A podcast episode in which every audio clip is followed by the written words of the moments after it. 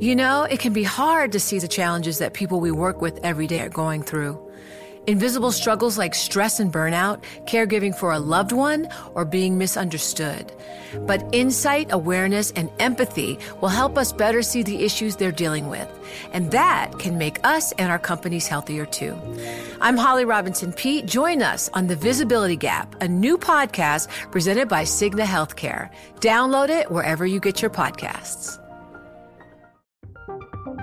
From Silicon Valley to Wall Street, the promise and perils of artificial intelligence are playing out on the world stage. But what will the next phase of AI adoption look like? Which companies, from big tech to startups, will dominate? And where do the risks and unintended consequences lie? I'm Emily Chang.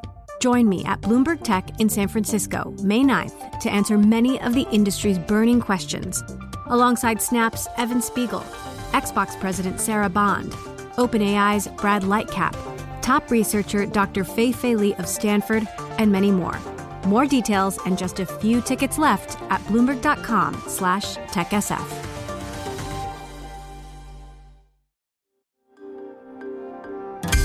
Le entregamos todo lo que necesita saber para comenzar el día. Esto es Bloomberg Daybreak para los que escuchan en América Latina y el resto del mundo. Buenos días y bienvenidos a Bloomberg Daybreak América Latina. Es lunes 16 de octubre de 2023. Soy Eduardo Thompson y estas son las noticias que marcan la jornada. Esta mañana los futuros de acciones en Wall Street y las acciones en Europa fluctúan entre pérdidas y ganancias con la atención puesta en el Medio Oriente. Los bonos del Tesoro ceden parte de sus avances de la semana pasada. En cuanto al conflicto entre Israel y Hamas, el presidente de Estados Unidos Joe Biden y el canciller alemán Olaf Scholz consideran viajar a Israel para intensificar los esfuerzos diplomáticos para evitar un recrudecimiento de la guerra. El enfrentamiento ha causado hasta ahora casi 4.000 muertos en total y más de 600.000 personas en Ciudad de Gaza han debido trasladarse al sur de la franja. El Banco Popular de China realizó una inyección de liquidez a mediano plazo de 289 mil millones de yuanes o casi 40 mil millones de dólares para apuntalar la economía. Es la mayor desde 2020. Siguiendo con China, Estados Unidos planea endurecer restricciones al acceso de ese país a semiconductores avanzados y equipos de fabricación de chips. Según fuentes, también quiere reforzar los controles sobre la venta de chips gráficos para inteligencia artificial. En noticias corporativas, las ventas del iPhone 15 de Apple están decepcionando en China. Están un 4,5% por debajo de las del iPhone 14 en los 17 días tras su lanzamiento. El fondo de capital privado KKR presentó una oferta de unos 23 mil millones de euros por la red telefónica de Telecom Italia, y la productora de litio Albemarle desistió de sus planes de comprar la australiana Liontown Resources. Pasemos ahora a América Latina. El joven empresario Daniel Novoa, de tan solo 35 años de edad, ganó la segunda vuelta electoral en Ecuador con 52% de las preferencias frente a la socialista Luisa González, quien obtuvo el 48%. González reconoció su derrota. Novoa tendrá enormes desafíos por delante como enfrentar a los carteles de la cocaína, pagar la deuda soberana y negociar el apoyo del Congreso. La economía de Perú sigue débil. La actividad económica en el país se contrajo en agosto un 0,63%, mientras que analistas esperaban un aumento. Es la cuarta contracción consecutiva y economistas comienzan a vislumbrar que el país cierre todo el 2023 con cifras negativas. El presidente colombiano Gustavo Petro amenazó con romper relaciones diplomáticas con Israel tras ser calificado como antisemita. Petro había comparado las declaraciones del ministro de Defensa israelí con el nazismo. Siguiendo en ese país, Grupo Calleja acordó comprar la participación del Grupo Casino en Almacenes Éxito por 556 millones de dólares. La operación valora la cadena colombiana de supermercados en unos 1.200 millones de dólares. En Estados Unidos, durante los últimos meses, las huelgas en la industria de Hollywood o en la industria de automóviles han acaparado la atención de los medios y para algunos han servido de prueba de un resurgimiento de los movimientos sindicales.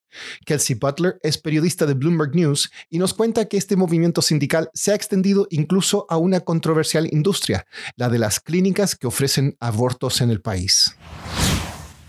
Bueno, desde la caída de Roe vs. Wade, clínicas en los Estados Unidos que todavía están abiertas han visto muchos más pacientes en condiciones que no son ideales para los empleados que trabajan ahí. Por ejemplo, trabajadores se enfrentan con baja paga, pocos beneficios o se encuentran en situaciones donde no hay suficiente trabajadores para tratar con los pacientes que vienen.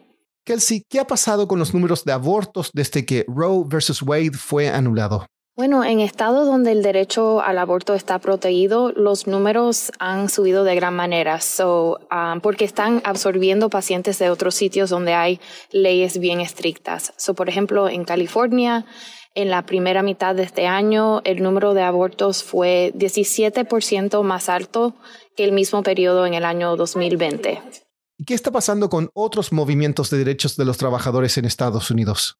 Sí, este año hemos visto huelgas y sindicalización en grupos y compañías que tienen o mucha visibilidad o mucha influencia. So, por ejemplo, UPS ganó un contrato nuevo de 30 billones de dólares para prevenir una huelga y este mes mismo vimos una de las huelgas más grandes de doctores, enfermeras y otros trabajadores de Kaiser Permanente.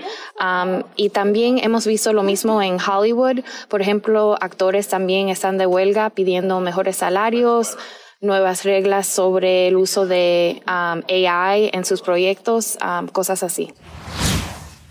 Y para terminar, no cabe duda que vivimos en un mundo dominado por Taylor Swift. Su película Taylor Swift The Eras Tour vendió un récord de 96 millones de dólares en su fin de semana de estreno en Estados Unidos y Canadá.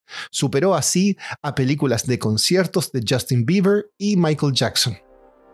Eso es todo por hoy. Soy Eduardo Thompson. Gracias por escucharnos.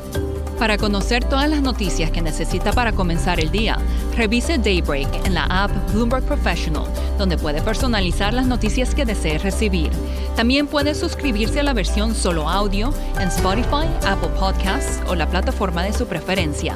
Eso es todo por hoy. Escuche de lunes a viernes Bloomberg Daybreak.